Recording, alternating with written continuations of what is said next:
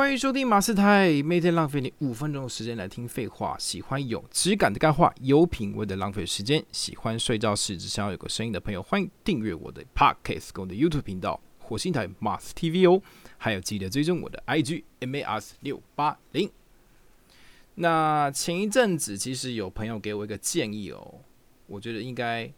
该 follow 一下，就是他觉得我的我前几集里面，我承认我的声音都会有一点拖，就是呃呃那种很像 A B C 在思思考的呃呃，那我就觉得他他呃我那个朋友说有点听到有点乏味，所以我这一集会好好的改正，不好意思不好意思。那有各位有建议可以直接跟我说，好。好，上一集是讲到简报力大提升，那我们这一集是算是下集啊。那我就继续来分享这一次老师教的内容哦。这个是第六步骤，叫 PPT 元素 （PowerPoint 的元素）。一开始哦，字的部分它一定要是不能太小，标题正常来讲应该到四十。小字的话，基本上是三十二，对，大大家可以稍微记一下这个数据。那最小的字尽量不要小于二十四。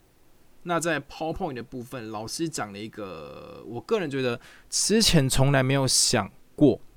但是还蛮重要的事情，就是你在演讲的时候，你不要制造敌人。讲到这边的时候，大家可能会认在面上说：“诶，我演讲的时候哪哪来的敌人呢？”没错，那个敌人你可能完全没想到。我怎么讲没错呢？你可能没想到，那个敌人就是你的 PowerPoint 的简报。什么样的简报会成为你的敌人？就是字太多，内容太多，会让你可能把上面的东西念完之后，你就没得讲了。那在念的过程当中，因为字太多嘛，大家消化不良，会选择看着 PPT 上面的。比如说图片或是文字的一个细项，甚至是大家会认真在那边抄，但抄的过程当中，你会完全发现大家没在听你讲话。所以呢，他说一开始哦，他会建议 PowerPoint 就是一张图片或是两张图片为一页，然后上面是一个标题，标题可能就非常简单，像老师在教学的过程当中，就是比如说写个。互动，那上面上面就是一个很多同学举手的一个照片，然后下一个 PowerPoint 下一页是定点，它可能就是一个舞台的一个图片，然后下一张视线，它就放一张猫咪往旁边看的照片，就是就是不要太复杂，不要资讯量多到就大家需要一直看着你的 PowerPoint，而忘记忽略了在演讲讲演讲台讲话的人是谁。这非常重要。那这是比较简单的，比如说教学或者是分享一些内容的时候，是一张一页一则图片。那提案的话，会建议就是比如说一页，然后两个图片。一开始是这样吸引大家的目光。当听众被你这个人吸引之后呢，你才有办法塞更多的资讯给台下的人去聆听。在这个。PPT 的元素里面一个很重要就是颜色哦。老师又讲到有点，我觉得很棒。他说，人的左右脑使用各五十趴的时候，记忆力是最深的哦。就是左脑跟右脑，就是分辨颜色的当下，跟文字结合，加上你讲话出来的声音，会产生一个所谓的加深记忆的一个方式。这是一个很棒的。好，那我们就。进入 PPT 的元素，下一个第一章，第一章就是品牌宣言，这个非常重要。成功的品牌宣言，你只要写的非常好，基本上有达到共鸣点的人，在百分之五十的时候会想要继续看下去，甚至是连看完之后，可能就会开始想要了解，进一步了解如何成交，或是如何用这些品牌宣言的内容帮助自己哦，这非常重要。好，第一点是初心。初心就是，比如说，呃，我非常希望大家能够在下班的时候的这些空闲时间，大家可能都下班没什么空嘛。我现在我现在是一个比喻，大家下班可能没什么空，然后时间又非常的少，你也不知道如何抓时间去运动。那我这一个开健身房的就可以提出这个初心，就叫做：诶，你可能平常下班时间很少，那我就或者是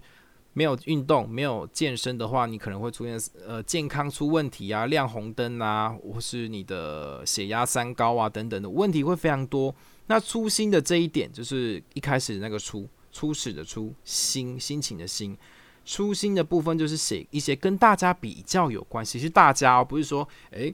创办人我发现这个问题点，大家可能觉得跟我说跟大家说没关系，但是你只要讲的是大家都发现了，诶，下班时候没什么时间，这个初心就会比较达到多人的 TA 接受接受度比较高，然后尽量这个初心就是点出一些问题点或者是痛点，痛点就是诶，大家下班了这个时间。都不知道要怎么去运动，或是抓不抓不住时间去运动，然后你可以讲的非常负面一点哦，因为这件事情造成了身材上的肥胖、不健康等等的，去检查之后发现脂肪肝等等的。那我们的品牌宣传就要进入的下一个阶段呢，就是所谓的方法，方法就是怎么做，或者是中间可以讲一些比较特别，你能提供。所谓，呃，比较跟别人没有这么一般的服务，这点、这点、这个方法，这时候就还蛮重要的。比如说，像我那时候上课的时候，我就写说，我刚刚我刚比喻是我开健身房嘛，那我的方法里面可以写说，用专业的教练一对一上课，督导你的每个健身的姿势，让每一次来上课的时候，可以最用最高效率去将你的肌肉量。训练到最大化，然后不要浪费你每一课的时间，因为时间对大家来说蛮重要的。甚至在非上课的时间呢，我可以提供一个饮食健康营养的服务，就是你可以告回报我说你吃了什么东西，那我可以给你一些意见。那在饮食跟运动的配合之后呢，得到成效一定是会比较好嘛？就是这所谓的方法解决的方法，这就是品牌宣传的第二步。那品牌宣传的第三步呢，就是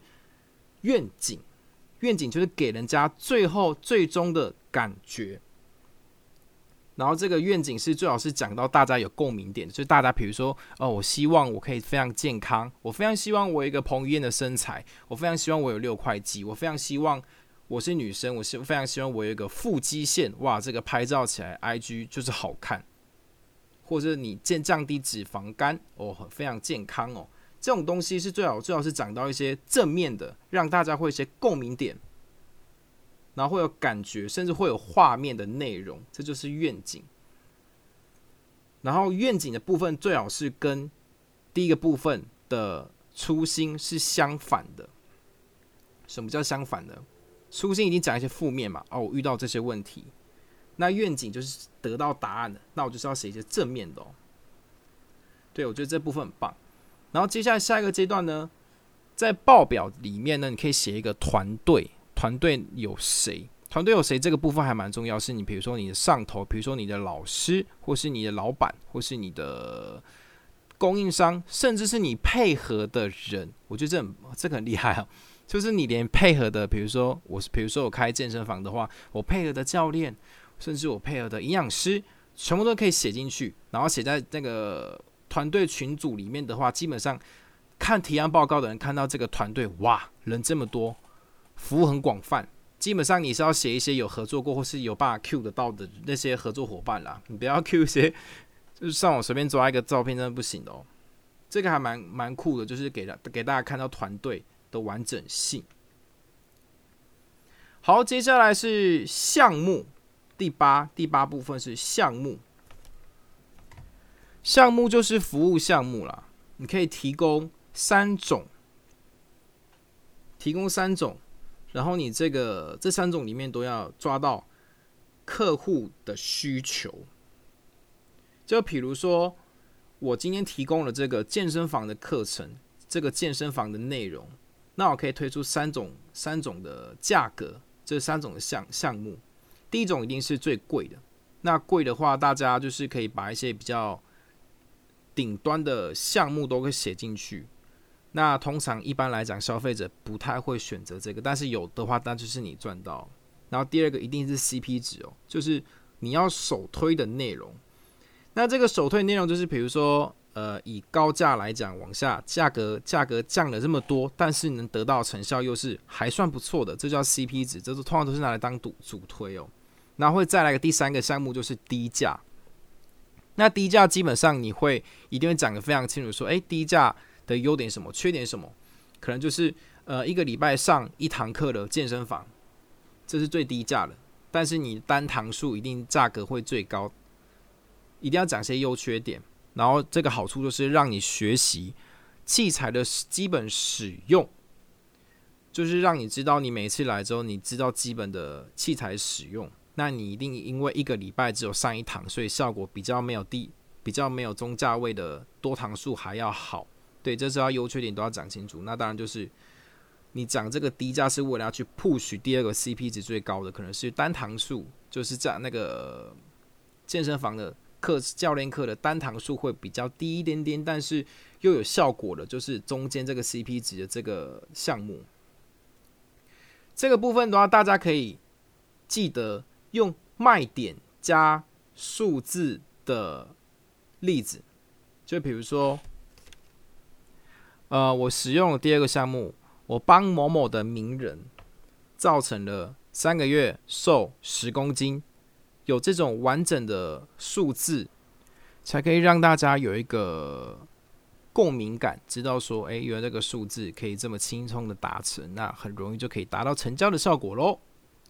好，这就是今天上课大概学到的内容。那希望大家能够学以致用，把它用在报表，不是把它用在简报里面，让成交能力大幅提升。